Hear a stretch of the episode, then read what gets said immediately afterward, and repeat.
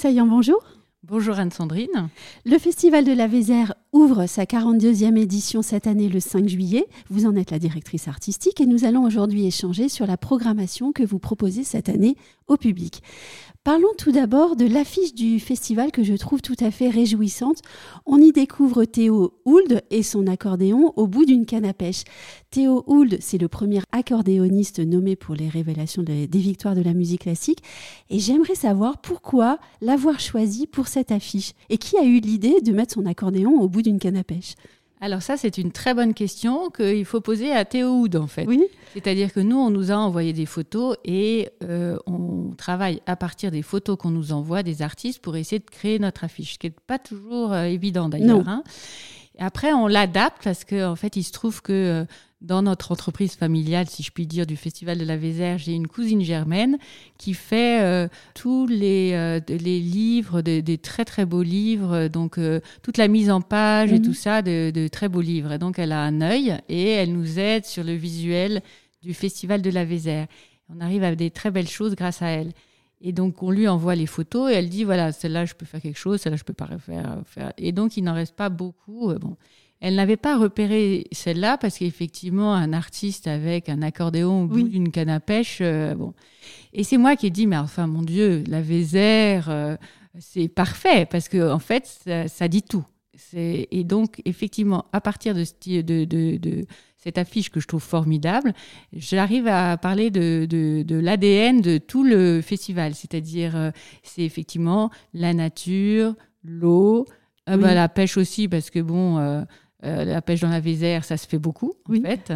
Et d'ailleurs, on a un saut du saumon, donc ça se fait depuis très longtemps. Et puis ensuite, Théo Houd, oui. ça nous dit beaucoup sur le jeune artiste, euh, avec une technique, un formidable musicien, avec une très grande technique. Et ensuite, l'accordéon, c'est l'instrument de la Corrèze. Donc en fait, euh, voilà.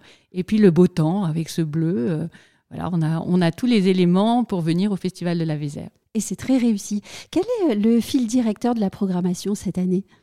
Écoutez, c'est la Vézère. Oui.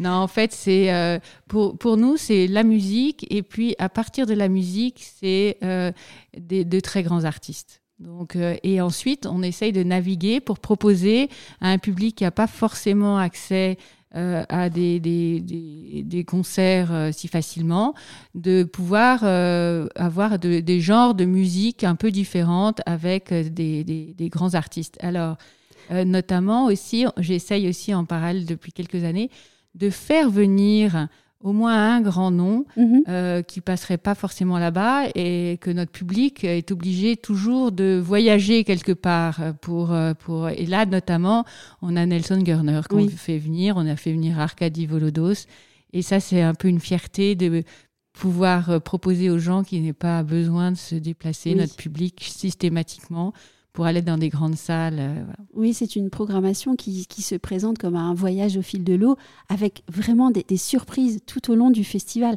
Alors la grande surprise de cette année, vous venez de le dire, c'est la venue de Nelson Gurner.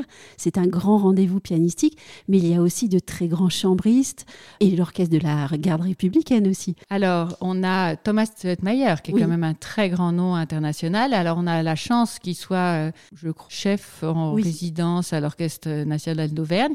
Donc eux, ils viennent chaque année. On a eu la chance d'avoir Christian Zacharias l'année dernière et cette année, ils viennent avec Thomas Stettmeyer. Et je crois que le programme est juste splendide.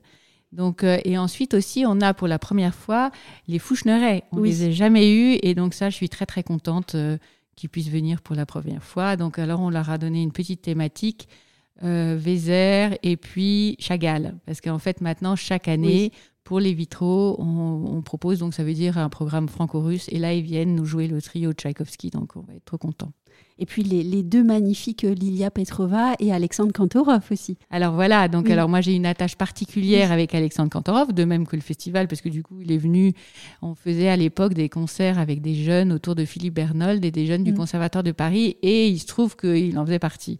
Donc voilà, donc après, il est jamais plus revenu parce qu'en fait, euh, il a trop de choses à faire. Mhm. Donc il a la gentillesse de revenir euh, une fois encore euh, jusque-là et ça nous fait bien plaisir. Accompagné de Lilia Petrova, qui est aussi une, violoniste extraordinaire. Qui est incroyable et qui se trouve aussi être une grande amie d'Alexandre. Ils adorent jouer ensemble et ils le font formidablement bien. La littérature sera présente également. Vos parents ont, en 1995, initié les soirées texte et musique. Et cette année encore, ben, la tradition est perpétuée. Tout d'abord avec François Bunel et Claire-Marie Leguet. Exactement. Donc on avait euh, Lambert Wilson notamment qui est venu il y a bien longtemps, dans les années 90, euh, je crois. Donc il est revenu pour faire des années Proust. il était venu déjà à l'époque pour Proust. Et donc maintenant, effectivement, on continue parce qu'on a fait un partenariat aussi avec la Foire du Livre. Mm. Donc François Bunel était le directeur de la Foire du Livre l'année dernière. Et donc, Claire-Marie Leguet, euh, elle vient aussi régulièrement au festival. Et du coup, les deux combinés, euh, ça nous paraissait une toute, toute, bonne idée. Et ensuite, on va retourner dans les jardins de Colette. C'est euh, un anniversaire Colette cette année. 150 ans de sa naissance. Voilà, exactement. Et donc c'est Julie, mais elle va venir nous parler de Missia Certes. Et en fait, Julie adore parler de toutes ces femmes du début 20e qui ont réussi à avoir des noms alors qu'en fait c'était juste infaisable à l'époque. Oui, et donc Julie Depardieu, elle se tiendra euh, aux côtés de Juliette Turel et Hélène Couvert, et c'est un spectacle euh, très très intéressant et qui, je le sais, plaît beaucoup au public. C'est formidable parce que euh, ça fait découvrir Missia Certes qu'on ne connaît pas forcément. Et nous, en fait, euh, Colette et Coco Chanel, ce sont deux femmes qui sont deux Corrèzes. C'est-à-dire qu'en fait, Colette a habité dans le château qui est juste à côté de ce jardin de Colette pendant dix ans de sa vie avec euh, Henri Jouvenel. Et puis Coco Chanel, elle, elle a été en pension à Aubazine, qui est aussi en Corrèze. Pas de festival de la Vézère sans voix. Là encore, c'est l'une des particularités de ce festival. Qui allons-nous entendre cette année?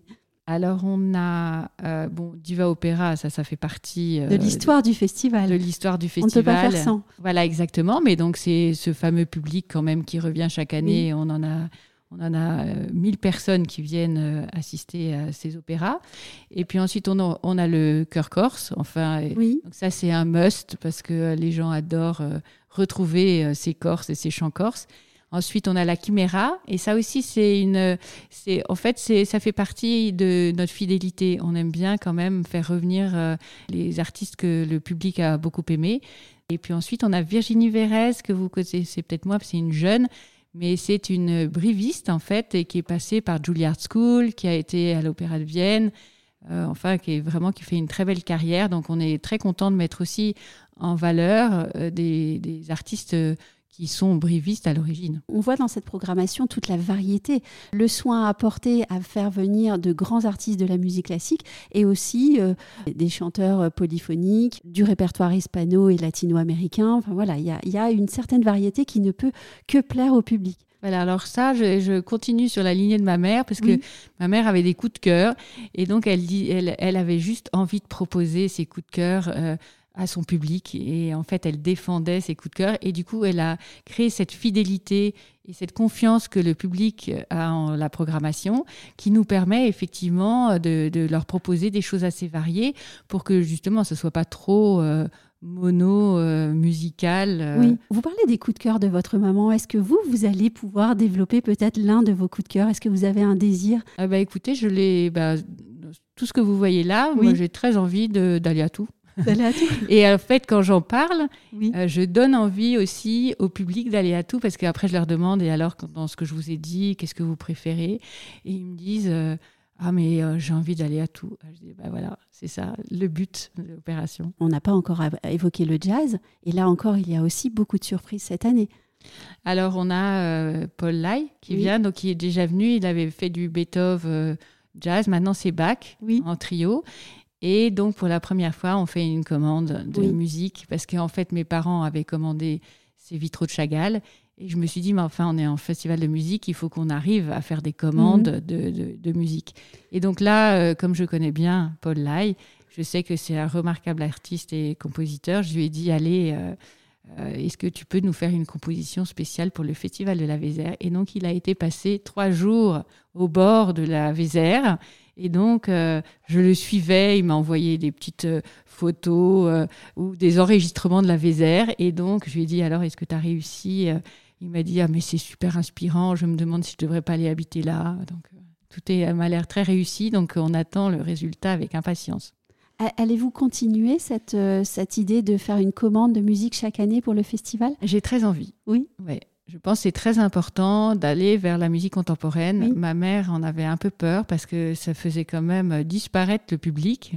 Et je pense qu'il faut y aller euh, par petites touches et leur expliquer qu'en fait, euh, ça fait partie de, de, de, notre temps, mhm. de pouvoir aller euh, vers le futur. Et voilà. Mais bon, pour le moment, c'est 10 minutes, donc on va sûrement être enchanté de cette première expérience. Et puis peut-être aussi en instaurant un dialogue avec l'artiste qui a pu créer une œuvre, on, peut peut-être réussir aussi à, à, faire comprendre au public que la musique doit être vivante.